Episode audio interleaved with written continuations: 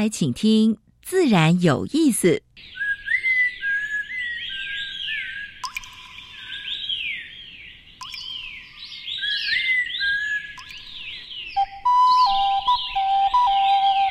大自然是最能启发人心、最迷人的教室。透过鸟语、虫鸣，顺着山峰、水流，教给我们自然万物的盎然趣味与生命智慧。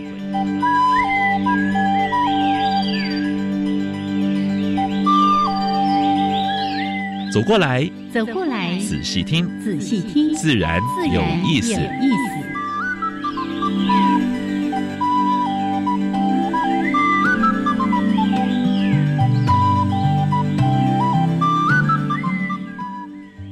亲爱的听众朋友们，大家好，欢迎收听教育电台，自然有意思。我想平视，我燕子何林老师。今天天气看起来不错哦，啊哈。不过早上是挺冷，但是下午的时候就很难讲了。你现在做气象预报是啊是啊，常常说你如果说要出去 远行，或者是要要出去要爬山什么的，最好看一下那个气象啊，因为常常会有在下午的时候呢。雷公信哈，再来一场大雷雨。哎，上个礼拜才跟大家提醒要下载一个什么 app，对不对？好，那如果有这个，他每一天就一直发讯息给你哦。哦，这个热伤害预防啊，怎样啊？温度啊，哦，好，请大家呢，真的就是在刚才新闻也听到了这个，哎，什么高温的警讯啊，等等的，注意天气的变化，照顾好自己还有家人的健康。嗯，哎，如果是你骑摩托车的。也要更要注意了，对不对？哦，万一你什么地方淹水哦，你就不要冒险要要冲过去，强行通过，对对，不要冒险冲过去啊！嗯嗯你稍等一下，或者是把摩托车先停下来，哦哦对，或者绕个路啦，是是是，要注意安全哈。是是，老师可能从一些最近在世界各地都有这样的一些讯息，台湾啦，台湾很多地方突然间的暴雨，什么地方又淹水了？嗯，但是我每一次看到那车子开过去，哎，还有水上行舟，淹上轮胎了 哈，那。看起来就蛮可怕的，是是是，这个安全还是比较重要哦。好，谢谢老师的提醒。那在每一次的节目的一开始呢，会为大家提供两个小单元。第一个单元是自然大小事，跟大家分享过去个礼拜全世界还有台湾发生过比较重要的农业、生态还有环保的事情。嗯。第二单元燕子要跟呃尤崇伟。持续谈台湾的爬行动物。嗯哼，今天不知道介绍蛇还是蜥蜴，我基本上不知。要保持神秘感。好，重要的是今天的主题时间哦。哎，这个大家说到吃海鲜，然后我尤其杨老师超爱吃海鲜。对对。第一个一定关注这个东西怎么样？这鱼嗯好不好吃，新不新鲜？第二个啊，可以不可以点呐？啊，你点的话就哎，如果是点到红灯的红灯鱼怎么办？哎哎，你这样直接剧透了。一般呢，大家去海鲜餐厅就是，哎，这个新不新鲜，好不好吃啊？对身体健康好不好？但是呢，我们现在多问一句，多问一句啊，这个海里的存量还多不多？今天的话呢，我们找到专家来了啊，就是。哎，台湾海洋保育与渔猎永续基金会的永续组的组长是林海静。是的，海静今天海脸干净，真是这么希望是没有垃圾的干净，不是没有鱼哈，没有鱼鲜贝类这些就糟糕了。来跟你们分享是要怎么选购海海海鲜。对，哎，我相信呢，这个收听我们节目的听众朋友，应该一定有这样的概念，就是。有一个台湾海鲜指南，现在已经出到第六版喽。以前我们大概都是在过年或者过节的时候才会提醒大家，是的。那这一次的话呢，因为海洋鱼类没有海洋鱼类也面临蛮大的威胁，对不对？还有很多人其实都误以为说啊，这个物种好像是真的是可以吃的，是，对不对？但事实上的话，它是其实还蛮风险蛮大的。没错。而且你知道海产店里面，你随便一点，里面一定有几个是。哎，它里面所写的包括红灯的，对不对？哦，好，我们待会儿呢提高警觉，了解一下到底点怎么点餐，这是个大学问。好，那老师，我们还是先加入第一个小单元——自然大小事。风声、雨声、鸟鸣声，声声入耳。大事、小事、自然是。事事关心。自然大小事，节能减碳、减碳还有净零哈，已经谈了相当久，大家也是耳熟能详的。嗯哼。但是呢，环团最近哈检验，呃，台湾一千七百九十一家上市贵公司，发现七十五 percent 的上市贵公司减碳提成是竟然是交白卷，no, 有提出来的只有只有七 percent，只有七 percent 啊，所以这个部分的话呢，呃，当然政府要加把劲，政府也有责任了啊。那企业界你无可避免，为为什么呢？因为以后。你那个利用的电，或者是你的那有没有节能减碳？你要外销去到国外去的话呢，人家会看你的成绩单。没错，没错，那个是必要检验的项目了。好，冷气以租代买，哎，这个是在这个好概念哦，概念呢。其实如果说能够推到一般一般住家也蛮不错的。为什么呢？以租代买，它会一个好处是什么呢？租它会保养，是，而且它寿命会会增加。你每年只要付付付租金就好了啊。所以呢，呃，政府现在已经决心要在桃园跟台中，还有甚至呢六都了哈，就是有社宅的地方先推这个概念。哦，社会住宅，社宅，社会住宅，对，或者青年住宅，这个是这是公宅嘛。是是，从这边先先推啊，所以这是蛮好的理念。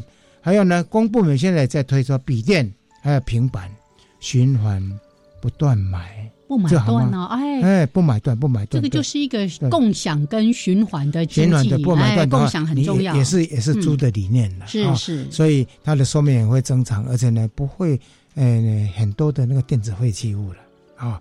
所以他说，如果能够这样子做的话，每年可以降低。二点六七公吨的电子废弃物哦，都算出来了。对啊，都算出来，那就算出来，那就好好的做哦。是，希望公部门能够好好去推了。嗯，当然一些大型公司你们也可以这样子做。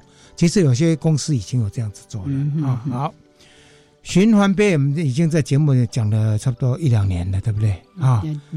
念很久啦。但是上路才半年，只有三成民众使用过啊，所以。民民团就是希望，就是说，呃，能够把这个差价再稍微提高一点啊。你用循环杯来，呃，一杯要假设说十五块，对不对？你可以再减个稍微多一点的啊，也许使用的那个诱因会更高啊。是，所以这个部分的话呢，当然，呃，也希望就是政府是不是也有奖励措施或者是鼓励的啊措施来做呢？啊，哎，说这个我就是我们。呃，住家附近一定有很多这些便利超商，对不对？哎，我有一天就发现说，哦，这个便利超商的确哦，它有提供这些循环杯使用。可是呢，它的循环杯杯的贴纸哦，贴在门上，又外面摆了一个东西，又把它挡住了。我是因为刚好一个视角，哎哎，怎么看到有？你没有去跟他提醒一下？因为你最鸡最鸡婆的都知道，不是鸡婆，很热心人士啊。好。纺织业房间里面藏有大象，下面艺术，上面叫做大象。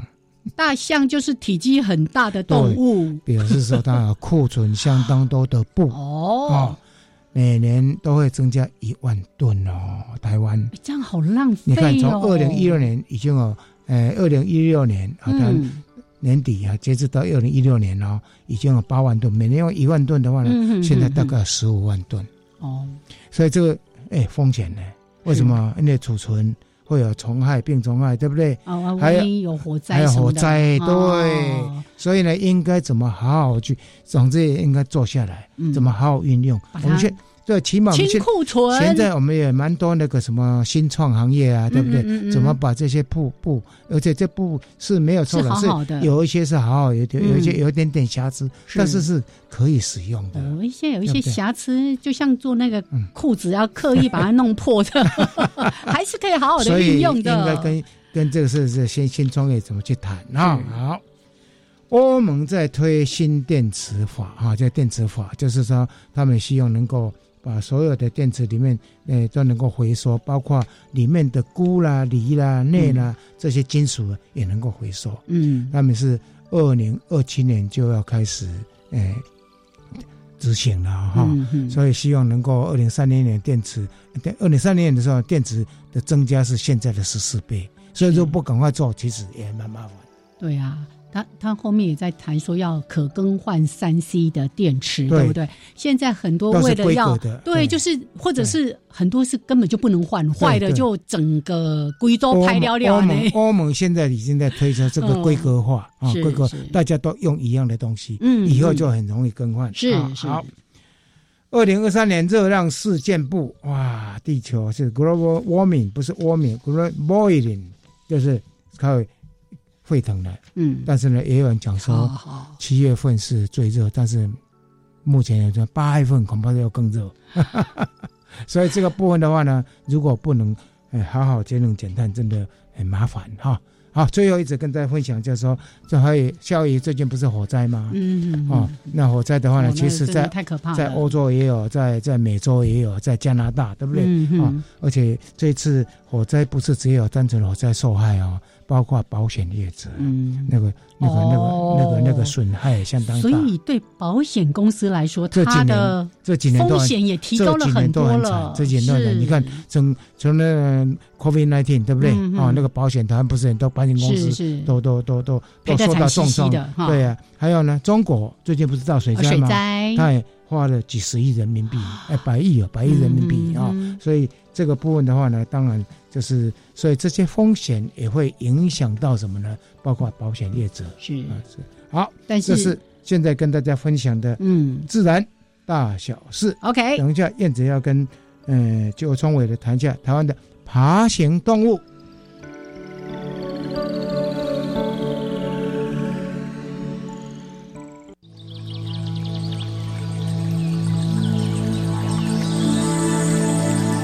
别的地方。找不到，别的地方看不到，别的地方听不到。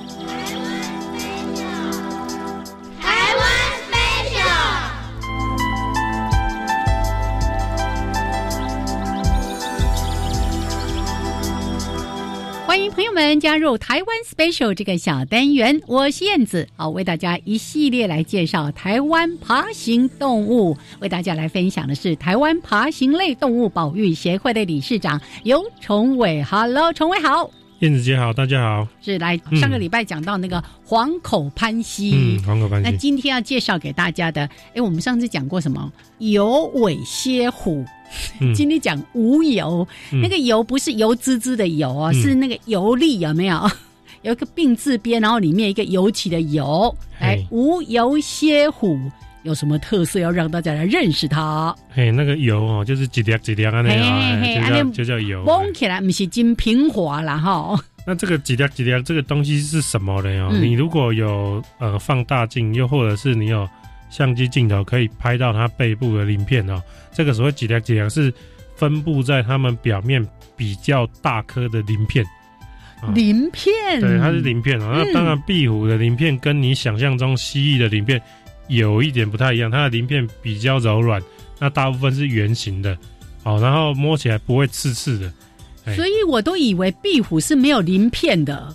原来是有鳞片，嘿，他们是爬虫类，他们是广义的蜥蜴啊，壁虎就是蜥蜴的一类啊，啊，所以它一定有鳞片，只是它的鳞片是很柔软的，摸起来像摸到皮肤的感觉，比较细致。它这个油哦，就是在不同的壁虎之中，它有些会有这个所谓比较大颗的哦，我们就称之为叫油鳞，哦，像油粒一般的大型鳞片，嗯哼，哦，它比周围那些普通的鳞片要大了呃两三倍。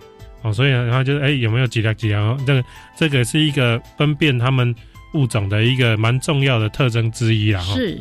那这个无油蝎虎听起来就是没有大型油鳞嘛？哎，这正确，这逻辑正确。那有尾蝎虎除了它的尾巴有大型的刺状鳞片之外，其实它身上也有一些大型的鳞片。啊哎，所以所以这个就是这样。那无油和油尾都是居家常见的啊，或者说人工环境附近，你家附近。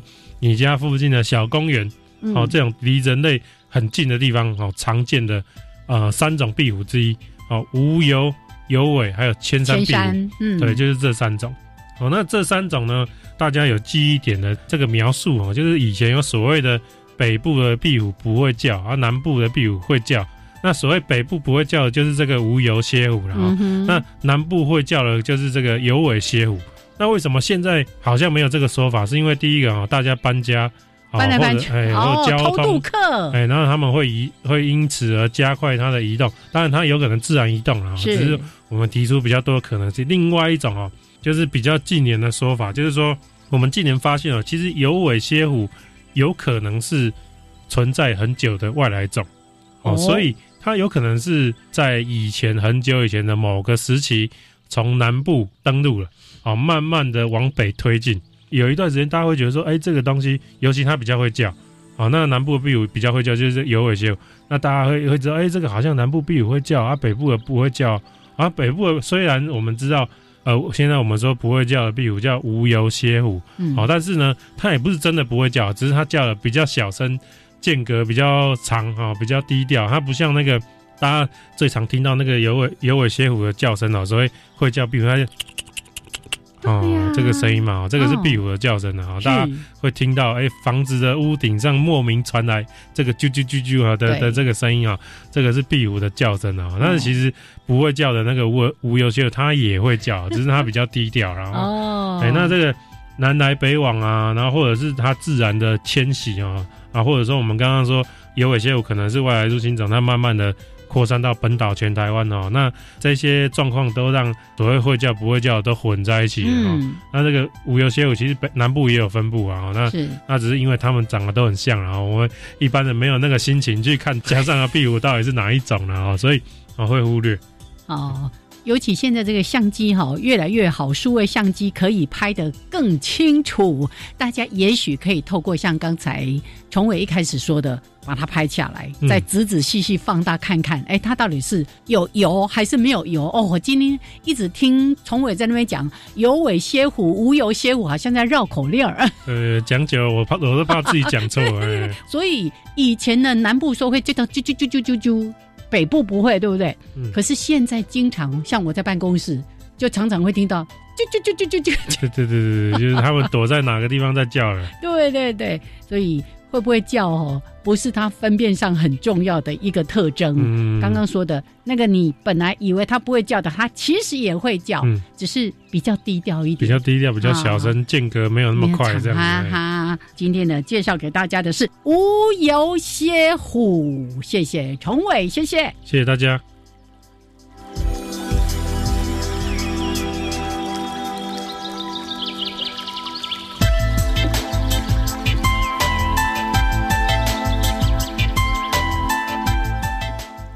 好，现在时间将近上午的十一点二十三分，欢迎朋友们继续加入教育电台，自然有意思哦，想平时我燕子，嗯，你刚才讲的那个北部、南部的那个那个壁虎会叫不会叫啊？其实现在由于那个整个整个交通非常频繁哈，还有搬家啊，所以运输的关系几乎。现在都可以在北部听到的壁虎也都蛮会叫。没错，没错。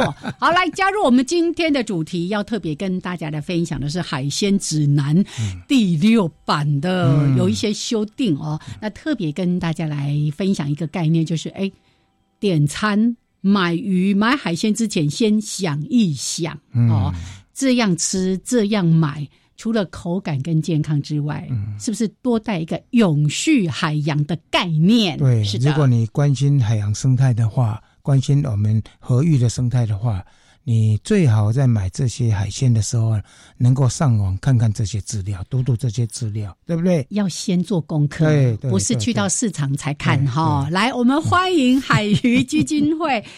海洋永续组的组长林海静，Hello，海静好，Hello，燕子，呃，杨杨主持人，大家好，我是那个海鱼基金会的海洋永续组组长林海静。看到这个名字还要见到他的人，我以为是哪一个师傅来了。是是是，这个名字就是也是期许说海洋要干净，对，不是净空的那个意思。所以是在。工作上面有一个期许，对不对？没错。好，那今天欢迎海静来跟大家分享关于海鲜指南。那实际上真的就在网络上，你只要打上海鲜指南，然后特别打一个六，你就可以找到最新的这个版本，告诉我们什么可以吃，什么要稍微斟酌，什么不要吃，啊，都可以吃了，但是你就是要斟酌的去吃。什么叫做都可以吃？有个就避免吃啦。对 对。好，我们在介绍这些比较细节的部分之前，还是先请海静跟大家谈，因为整个海鲜指南其实一个重要的概念就是透过饮食来守护海洋。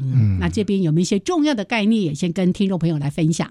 其实台湾严禁海，因为台湾四周环海，大家都知道嘛。那台湾比较常见的渔获与海鲜大概有三百多种。那一般民众对于这些海鲜哦，可能会比较海鲜盲，我们会说文盲啊。其实有很多人是海鲜盲，他其实也分不出说这个鱼哦，青鱼、鬼头刀啊、锁管到底是长什么样子，可能只知道它被烹调出来的料理，但是并不知道它的整个面貌。那这个面貌包含说它的生物的外观，甚至到它怎么被捕捞，还有它的资源量的状况哦。所以在二零一一年的时候，这个。中研院前中研院的一个呃专家邵广昭老师，他也是台湾的一个首屈一指的鱼类专家，他就是引入这个国际上的一个海鲜指南的观念，嗯，对，然后在国内上这样子去推动第一版。那因为海洋的一个状况其实是像黑潮一样哦，变化蛮大的，所以它必须要实时掌握它的一个动态去做翻新。那今年就像刚刚主持人所介绍，今年已经到第六版了。那我们持续会更新这样的一个状况。那我们为了让民众哦可以快速的掌握到说台湾这三百多种的海鲜，哪几种是建议可以优先使用，哪些是呃你可能在吃之前先三思而行，哪些是就不要。要再去吃它了，对，所以我们有用一个灯别，就像红绿灯一样，有绿灯、橘灯跟那个红灯。那我们在这第六版哦，跟第五版有不太一样，就是呃有做一些呃灯级的调动，以及就新增物种。因为就像我们说的，我们不可能说把三百多种的海鲜全部南瓜酱，那其实是没有重点。我们先把大家比较常用的，对，然后渔获量比较前面的。然后比较有科学数据的，我们先把它罗列进来。对，那甚至还有一些政府机关有些优先做管理的，或者说有把它列入保育类的，我们全部都会把它就是变成是一个红灯这样子一个物种。那那我们这几年呢，也不是说在翻修，就是时间到就翻修，而是会。呃，跟政府沟通，甚至跟渔民沟通，说是不是有更好的一个渔业管理的措施，而不是就是说第六版跟第七版就是一样的。嗯嗯我们希望说它是一个不断的 ongoing 的一个进化。嗯，对。国际上有没有一个特定的版本，就是大家可以依循的？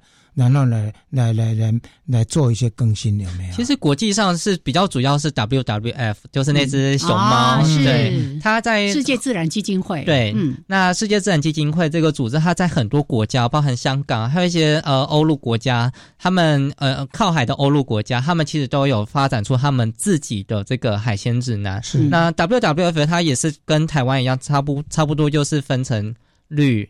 黄红这三个等级，对，但是呃，会看地方自己的那个海鲜自然的特性去在地化，呃，所以它大概大概的架构就是一样，会有三个等级，是是，对，就有很多。原则是可以彼此依循跟参考的，对，但是会考量当地的鱼类的或者是海鲜的一些种类来做调整。对对对，没错。好，那你可以用最简短的时间跟大家提一下，说我们在界定红黄绿灯是考量哪些原则？先给大家一些大项，我们待会儿再仔细的来谈。第一个一定是先要有科学的掌握数据嘛。嗯，如果说一个鱼我们无法掌握到它的动态的资源动态，其实你也很难判定它的。呃，到底是哪个等级？是，所以我们要先掌握它有没有那个科学数据。如果有的话，大概基本上就是绿灯，大差不多就是黄灯这样子。嗯哼。那再来就是看它的那个这个鱼种啊，它承受这个渔业捞捕压力的情况，它的韧过有没有过鱼现象？是不是？对。那还有它的韧性 （resilience），它有没有就是可以抵抗这个语语语法压力的状况到哪里？嗯哼。那再来就是它的一个碳足迹，我们刚刚其实也有提到说一些。它可能是远道而来的，那我们这个是比较一个全球性的关键，而不是只是那个语种的问题。对，所以所以原则上，如果是远道而来，当然都比较限制的，就对了。对。限制使用，就因为碳足迹会比较高，碳足迹比较高，是。哦，对。所以以前也有人说，那个像进口很多有机食物，对不对？他说这是真的有机吗？对对，因为碳足迹太高了哦。好，我们待会儿呢再就这个相关的一些概念，请海静跟大家来分享。时间十一点二十九分过将近五十秒了，稍微的休息一下，一小段音乐，还有两分钟插播之后再回来。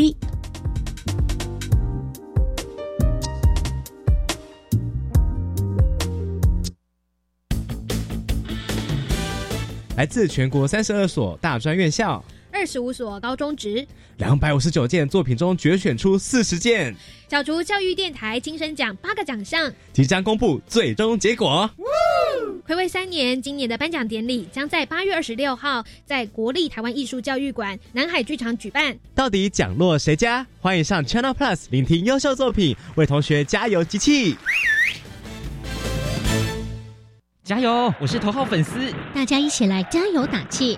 第十九届杭州亚运今年九月二十三号到十月八号在中国大陆杭州举行。亚运是亚洲竞技层级最高，而且举办规模最大的综合性运动会。我们一定要帮台湾健儿加油打气，让选手有信心超越自我。预祝选手们在亚运比赛勇夺奖牌，让世界看见台湾。以上广告是由教育部提供。哎呦，好热哦！哎，开冷气。哎，冷气是吃电怪兽哦。不过啊，只要简单清洁保养就能省电哦。我知道，滤网每两到三周就要清洁一次，可省十趴冷气用电，还能让室内空气清新。记得冷气滤网要用软毛刷和清水冲洗，冷气才能又凉又省电。今夏省电，从洗滤网做起吧。以上单元为经济部能源局广告。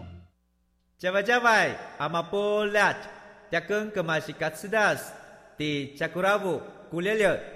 大家好，我是来自台东的胡代明，这里是教育电台。那罗哇那咿呀那呀哦哎呀，那是你呀鲁玛的呀恩哦，朋友们就爱教育电台。好，现在时间上午的十一点三十二分，欢迎朋友们继续加入教育电台，自然有意思。我是平视，我燕子。现在跟我们对谈是海洋呃海鱼基金会的呃海洋永续组的组长林海静。是海静，今天来跟大家分享，我们要做一个负责任的消费者。每一餐都让我们有一个负责任的饮食。对，没错。今天特别来谈关于海鲜，那个海鲜指南，其实我们已经从节目一开始就一路哦，有机会就会跟大家来做提醒。那现在呢，有一些修正。那么还是来说，先说一下好了哦。这个哎，修正之后有有什么样的变化？我只看到的是什么魔鬼海胆吗？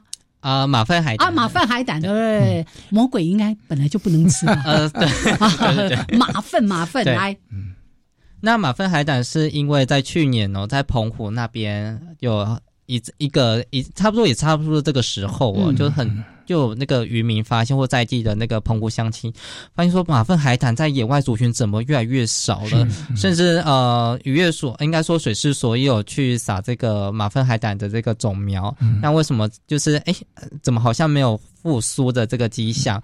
那就是当时就是大家就说，是不是这个马粪海胆就是呃要慢慢的尽量避免食用了？那我们当时在今年在呃设定这第六版的时候，也把这个声音把它纳进来。那也。跟这个邵刚刚所提到的中原院的邵广昭老师哦，在请教，是不是就是真的就是把它列为是红灯哦？那也确实就是有这个必要性，所以我们这个手册今年我们就特别把。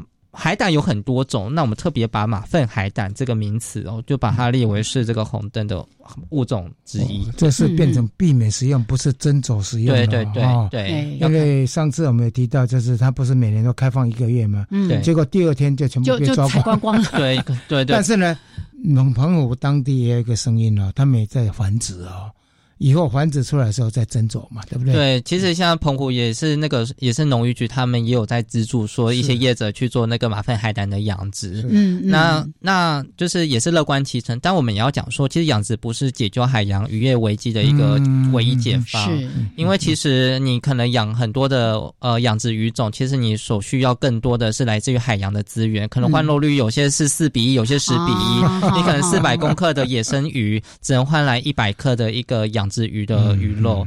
那其实你还是从海洋去攫取资源，嗯，还是要斟酌就对了。对，还是要回归到说渔业管理这个 面向。是是是。对，那我可能再把这个话题再拉到一个层次哦。有些人我们曾经去做过，我们像我们每年基金会会做两百场的海鱼食堂，就是跟民众分享这个海洋知识，原来也会每人就是赠送一本海鲜指南。那就有一个妈妈曾经问我说，就是啊，现在一方面又有提倡的海鲜指南，一方面又提倡说要吃素，那我是不是就这个到 对到底到底是不是我到底要怎么选择？在吃的上面我到底要怎么选择？你有啊，里面吃海藻啊？哎，对，海藻，所以我们对基金会未来也会去呃朝朝朝向朝这个认真海藻这方面。那我就跟他讲说，这是一个光谱。那这个社会上就是有人吃纯素，有人吃荤的，那我们都尊重。但是我们不能忽视的是。呃，你吃素之后就不去管这个愉悦的问题哦。其实它必你只是一个把头埋进沙子的一个那个 眼不见为净。是。那我们要强调的是说愉悦管理这四个字一个重要性哦。对。到底什么是愉悦管理？反而是这个手册我们想传递给大家一个资讯。嗯，对。所以刚刚提到说。这个鱼吃不吃不是我们随便说的，它其实背后有很多的数据。像刚刚说的，哎，先看它有没有一些相关的科学研究的数据，呃，它面对的一些捞捕的压力，或者是它本身的韧性。像有一些鱼种，就是它是好几年才成年，然后成年之后一次可能就生个一只两只哦。对，那它的那个。呃，整个族群的繁衍其实是本身就是受限的啊。那或者是刚刚说的碳足迹，我们要透过很多的考量之后，才来告诉大家，整理出这些建议实用。呃，斟酌食用跟避免食用的各种的鱼种了。对，嗯，那刚刚有提到说这个科学数据哦，其实也是透过我们基金会有大概呃台湾大概六十处的重要港口，我们每天都有人去做渔获查报，每天都有。对，像现在此刻，可能现在。呃，有渔船有慢慢 陆续进来。对，像我们昨天就是有青鱼的渔船去出海抓鱼了，他们大概都是晚呃傍晚的时刻，然后出海，然后因为青鱼是比较夜行性。但是已经抓到了，也查报，对，有有好处吗？对，我们要建立资料啊。对，我们要帮渔获建，应该说帮大海记账，因为我们从海里抓了多少资源，其实过往哦可能比较没有这样子一个强制要求，所以到底海洋资源是不是慢慢的在崩解的，就是不容许我们再继续这样抓，我们其实没有人知道这样答案。那我们透过每天这样的资料，每艘渔船的每批渔那每每个船次哦去搜集这样资料。一定会有一个趋势是取样的，还是说真的就是蛮多人在做这？蛮多人的，对，我们六十个渔港，对，然后我们基金会快要一百，快要接近两百人哦，就是大部分都是派驻在这个港口，就是轮班这样去，是是去看渔船进港。那渔民他们早早年的话是用纸本去做蟹鱼申报，就是蟹鱼的申报，很多人对这个名词会比较陌生哦，就是把鱼就是卸到岸上，卸卸货到岸上之后，你自己去做记录就对了。对，但是这个资料。那可信度可能不是那么高，对不对？但是呃，我们现在要让它精准度越来越高，所以你就要派驻的人。对，那我们会不会反对，还是说有强制的？呃，早早年的话，一定会有一些声音嘛，因为渔你要是想说渔民他出海捕鱼一天也累了，然后在渔船上还呃还要去做这些的详尽的记录，甚至手还早年还是直本手势哒哒的，然后就手指也比较大，可能要去填一个小小的空格，其实都是痛苦。所以我们之后就是。收集了很多意见，在二零一九年的时候，就是跟渔业署共同推动了，因为每个人都有手机嘛，我们就把它做成一个手机的申报系统，然后那个页面都是亲民的、放大的，让这些约是比较上年纪的渔民朋友都可以马上的。适用。嗯，对。那我们透过这样子资料累积，有很多渔民他每次出港都已经养成是会回来去做蟹鱼申报的习惯。那很多渔民朋友他其实比较不习惯用这个手机，我们在场的工作同仁也会协助他们去做登报。是，对，就希望说一点一滴的把资料累积起来，才能画出出我们今天第六版或者是未来的第七、第八季的那个资料的趋势图的分析，才能知道说它是不是嗯渔获量有在下降或者在上扬。没错，对。刚刚提到那个蟹鱼申报，我真的非常肯定你们做这件事情。老师，你还记得我们曾经有一次邀请徐成玉老师，是他那一次来谈到说我们整个渔业是缺乏管理，就提到了一个很重要的是。我们的蟹鱼申报是很不确实，甚至有些渔船进来就进来，也没有特别做什么样的申报动作。那如果现在加上有海鱼基金会的伙伴进来，那当然我们期待有更多。更多的人，因为你现在只有六十个港港口嘛，渔港嘛，那台湾的渔港更多啊。哦，如果可以更确实的协助我们的渔民来守护海洋，哎，我觉得这是一件很棒很棒的事情。对，那这个我就是说，我们每天都在帮台湾写下那个历史。哦，对，那未来是不是更多渔港啊？这也要看，因为其实有很多渔港，它算是比较。呃，闲置，它可能有渔渔港的雏那个样貌，那可是很多渔船停泊在那，可能也停泊一阵子，就比较少出海的，所以我们还是会针针对重要的，对重要的进出吞吐量比较大的一个渔渔港去做。渔业署会注意到这个问题，其实也蛮正面的。是过去这一方面的话呢，国际上也在批评我们，包括远洋渔类出出船去的时候。那个那个，到底你是抓了什么？有多少数量？你是不是是？如果靠渔民自己填，那当然是像这样一些尾鱼之类的，那根本不会太太真切了。而且呢，很多就是国际渔船在，如果是在远洋渔的话，哎，也许到某一个港口就又另另外一只船。哎，就就就再走了，对不对？对，其实我们现在都慢慢导入科技，像刚刚所提到远洋的话，过去是有观察员可能会去做那个记载，那现在可能就是呃会有电子观察员，它就是一个机器设备，可能用比较呃物种辨识、鱼种辨识，然后看到说这个是什么样的鲨鱼或者什么样的尾鱼。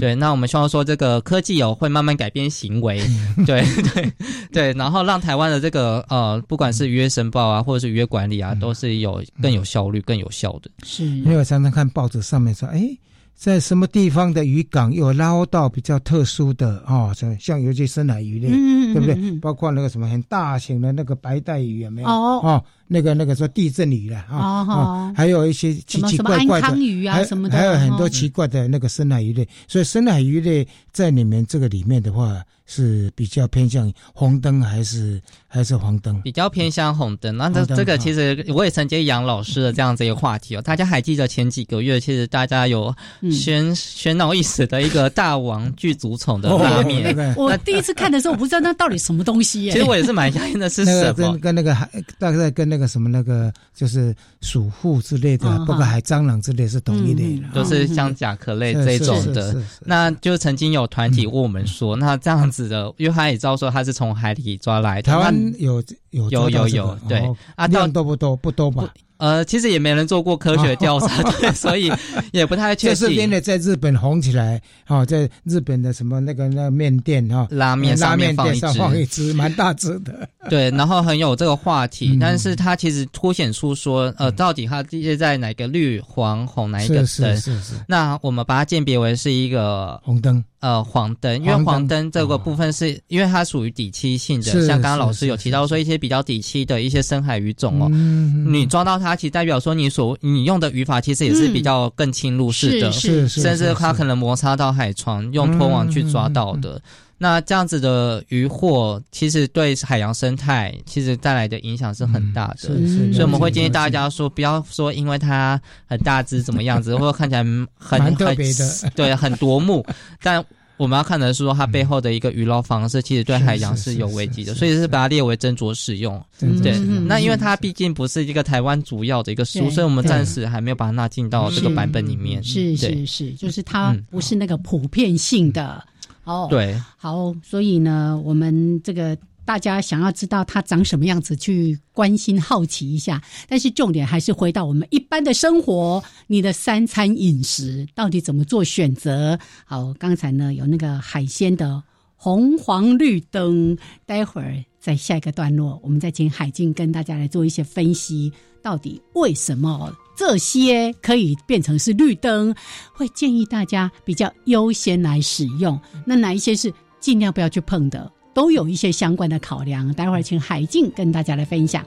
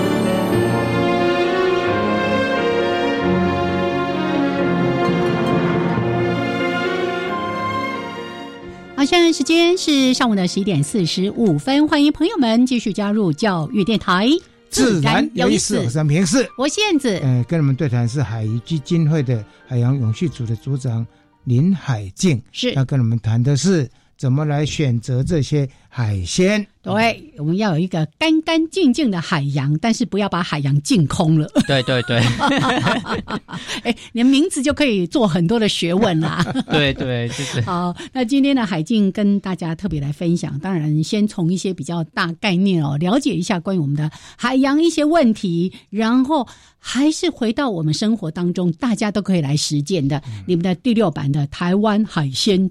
选择指南，对，请大家踊跃的到网络上面去搜寻，一定找得到的。大家也欢迎来我们呃海鱼基金会的脸书哦，然后来私讯我们，嗯，那我们就也欢迎大家免费索取哦。哦，对，我们在过去这第第六版发行至今，已经快发出快十万本了，哦，然后有快要三千位的师生啊，然后。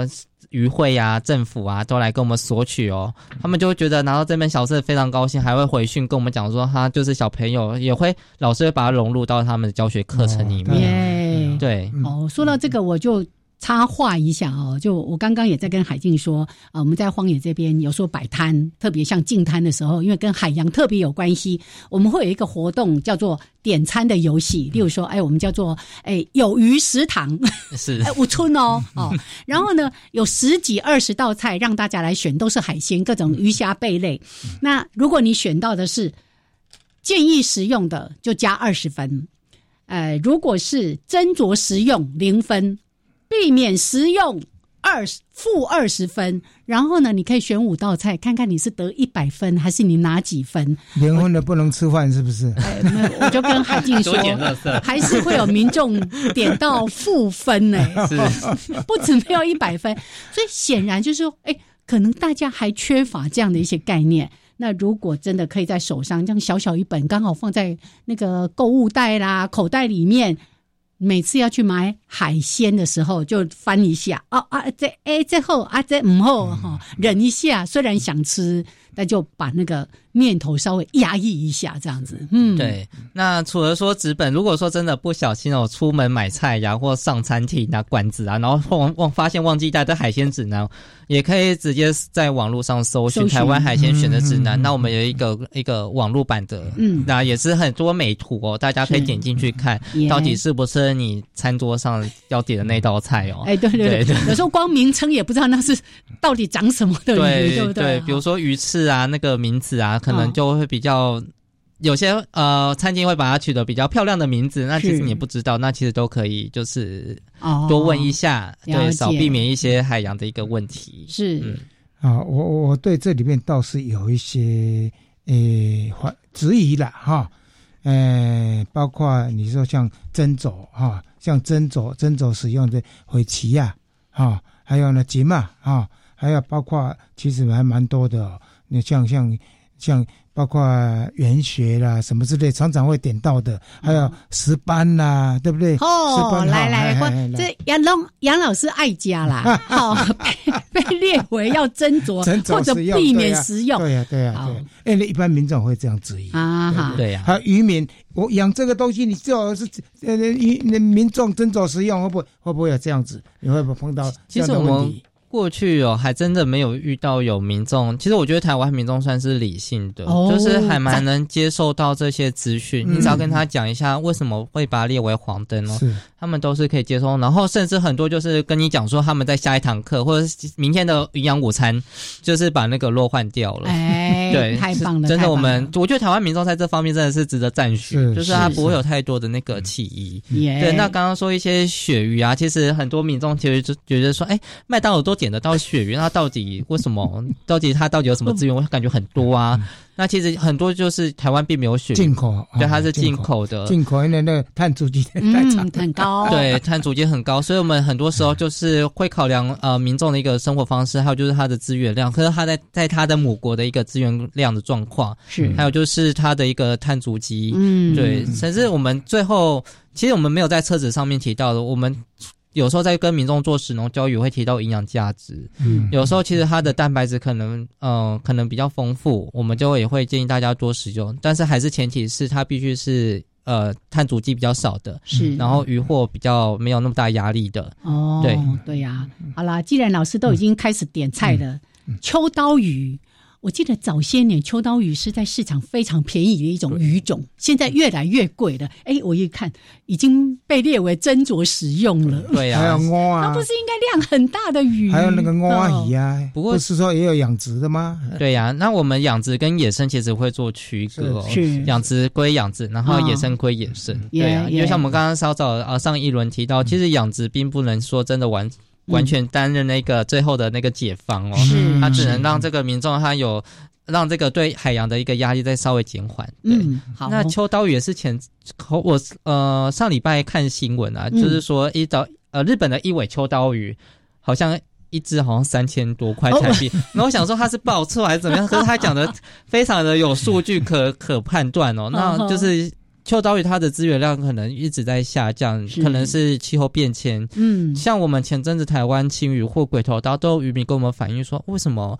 它的资源量好像不落以前，嗯，那其实这几年又回又回回升了，其实可能跟它的什么黑潮的啊流向，或者说它可能大的洋流的流向是有关系的，所以还是要一个长期的趋势，也是回归到说我们那个科学的监控。OK，其实里面还蛮多的，像一般民众常常会点到了恰章、嘎啦啊，还有我看金刷鱼哈，这些好像都是真走的，好，对。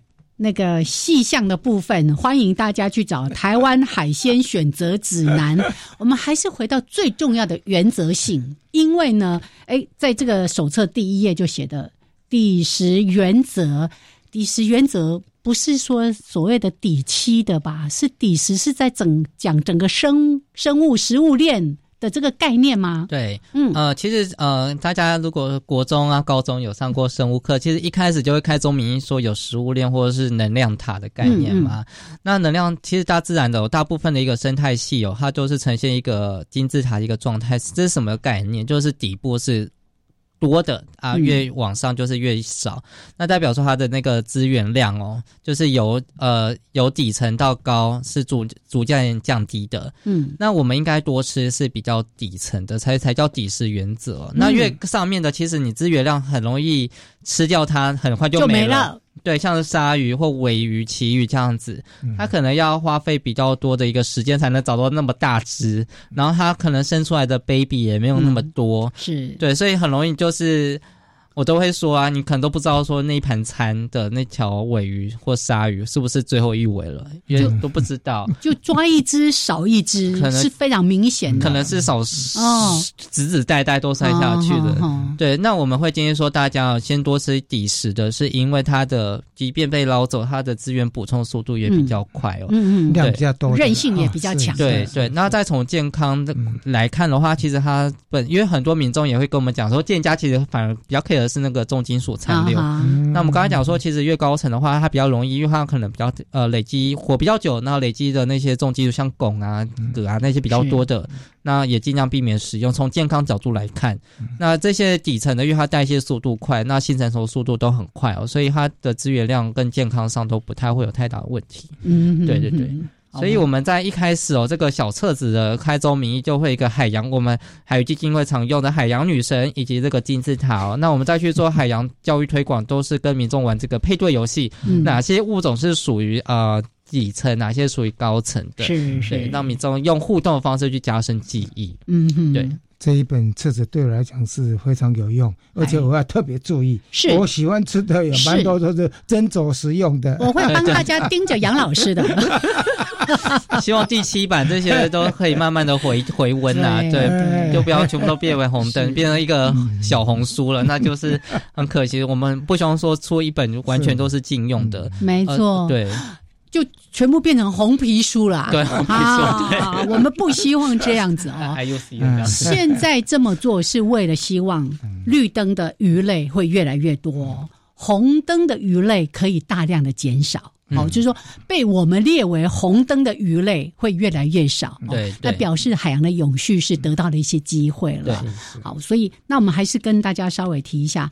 红绿灯，这我们在做一些相关的选择的是一些基本的概念，再跟大家来说一下为什么？为什么这些鱼像像那个鲍鱼、九孔哦，这不是很贵，应该少吃吗？可是它是。建议食用的，对，因为我们不会看它的价值，就是金钱那个 price 去去定价，说它是红灯还是绿灯，不是看价格，是看它在整个生态上的价值。还有那个色根啊，有没有？我还本来担心说色根啊被列为那个，对，哎，还有，哎，可以放心吃，对对对对对，是因为现在所管也 啊，嘿呀，所管有渔业管理，所以我们也会有把它加入到。如果说还有做很好的渔业管理的，我们像政府它有定定的，或者说。渔民他有自主的管理，我们都会把它列为是一个永续的一个环节。这个里面有倒没有看到土托鱼、托特鱼？有有有有吗？有，它是斟酌的吗？对，是斟酌的。又是我爱吃的，又是又是。对，因为它我们这个有一百零二个，呃，应该是红灯在对康氏马家村，因为它数量有越来越少。对，哎呀，别再加了。对，所以刚刚说到像绿灯的话，就是哎，它捞捕的方式，或者是它在海洋的存量，跟它的族群的演替是比较 OK 的。对对所以我们就会建议大家可以，如果你想吃海鲜，就以这些食物来，而不是说这些食物这些物种。作为优先的考量，那斟酌食用呢？哎，包括像捞捕方式，可能一般人都对这个没有太大的概念。嗯，对，其实呃，我们在讲海鲜指南，如果说呃，我们希望说这个册子还是有一些教育意涵，而不是只是一个另类的食谱哦。是，所以后面会传接到比较多。呃，对海洋呃永续的一个期待，其实我觉得刚刚的一些谈话会比较牵涉到说，到底什么是永续？嗯，有些人觉得说它可能价值比较高的是属于呃应该要更永续的，嗯或者说它呃比较小或者是比较大只，怎么样永续？是，或者说它有很好的约管也是永续。所以我们在判断说它这个绿黄红哦，其实不单单只是从单一的准呃面向去看，而是比较是综合面向。那它这个也是我们对一个永续的一个期待。耶，对，那这些可是要跟民众讲那么多的话，会有点民众可能会昏迷。对，所以讲完就说，哎，我已经过了买菜的时间。对对对，所以我们就用比较简单的方式，就是红黄绿灯哦，先跟他讲，就是红灯你就可以先避免，嗯，对，然后可能黄灯的地方有些是可以也也比较建议你去优先去使用的，对，那个是未来我们要去努力的，是不是给他一个标章认证？对。对，标章认证的话，其实像我们早早也有提到说，其实青鱼。呃，有比较良渔业比较好的一个渔业捞捕方式的青鱼，跟没有比较好的渔业捞捕的青鱼，其实你从外观上其实根本看不出来，嗯嗯所以我们才需要做一个标章的一个认证的。所以，我们基金会其实在除了做这个台湾海鲜选择指南之外，也有在推动这个海呃台湾之星对台湾第一个永续海鲜标章、海洋之星生态标章。那我们这个介绍也有放在这个指南的册子里面，是对跟大家分享。OK，所以。看起来非得要把这一本小册子拿到手不可。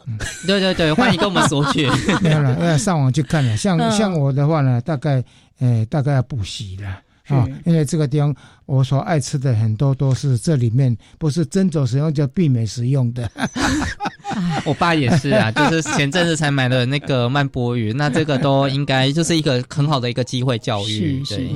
杨老师很诚实，我们希望大家也都诚实来面对这件事情。因为有时候，我们就刚刚在讲的美味健康之外，我们更要长远的来看，是你这样的饮食行为，你这次的采买跟你这次的消费，到底对于海洋的这些海鲜们，还有我们以后在开请客在开菜单的时候，也要注意到这些。对。对呀，最重要就是这两个字：选择。选择，对，有意识的选择。对，想到我这样吃。对海洋不会造成太大的伤害，没错，是的。好，今天呢，非常的谢谢我们的海静来跟大家介绍台湾海鲜选择指南第六版。好，谢谢。大家，大家。海静大师到节目来，没有客气，谢谢。好，下次节目见，拜拜。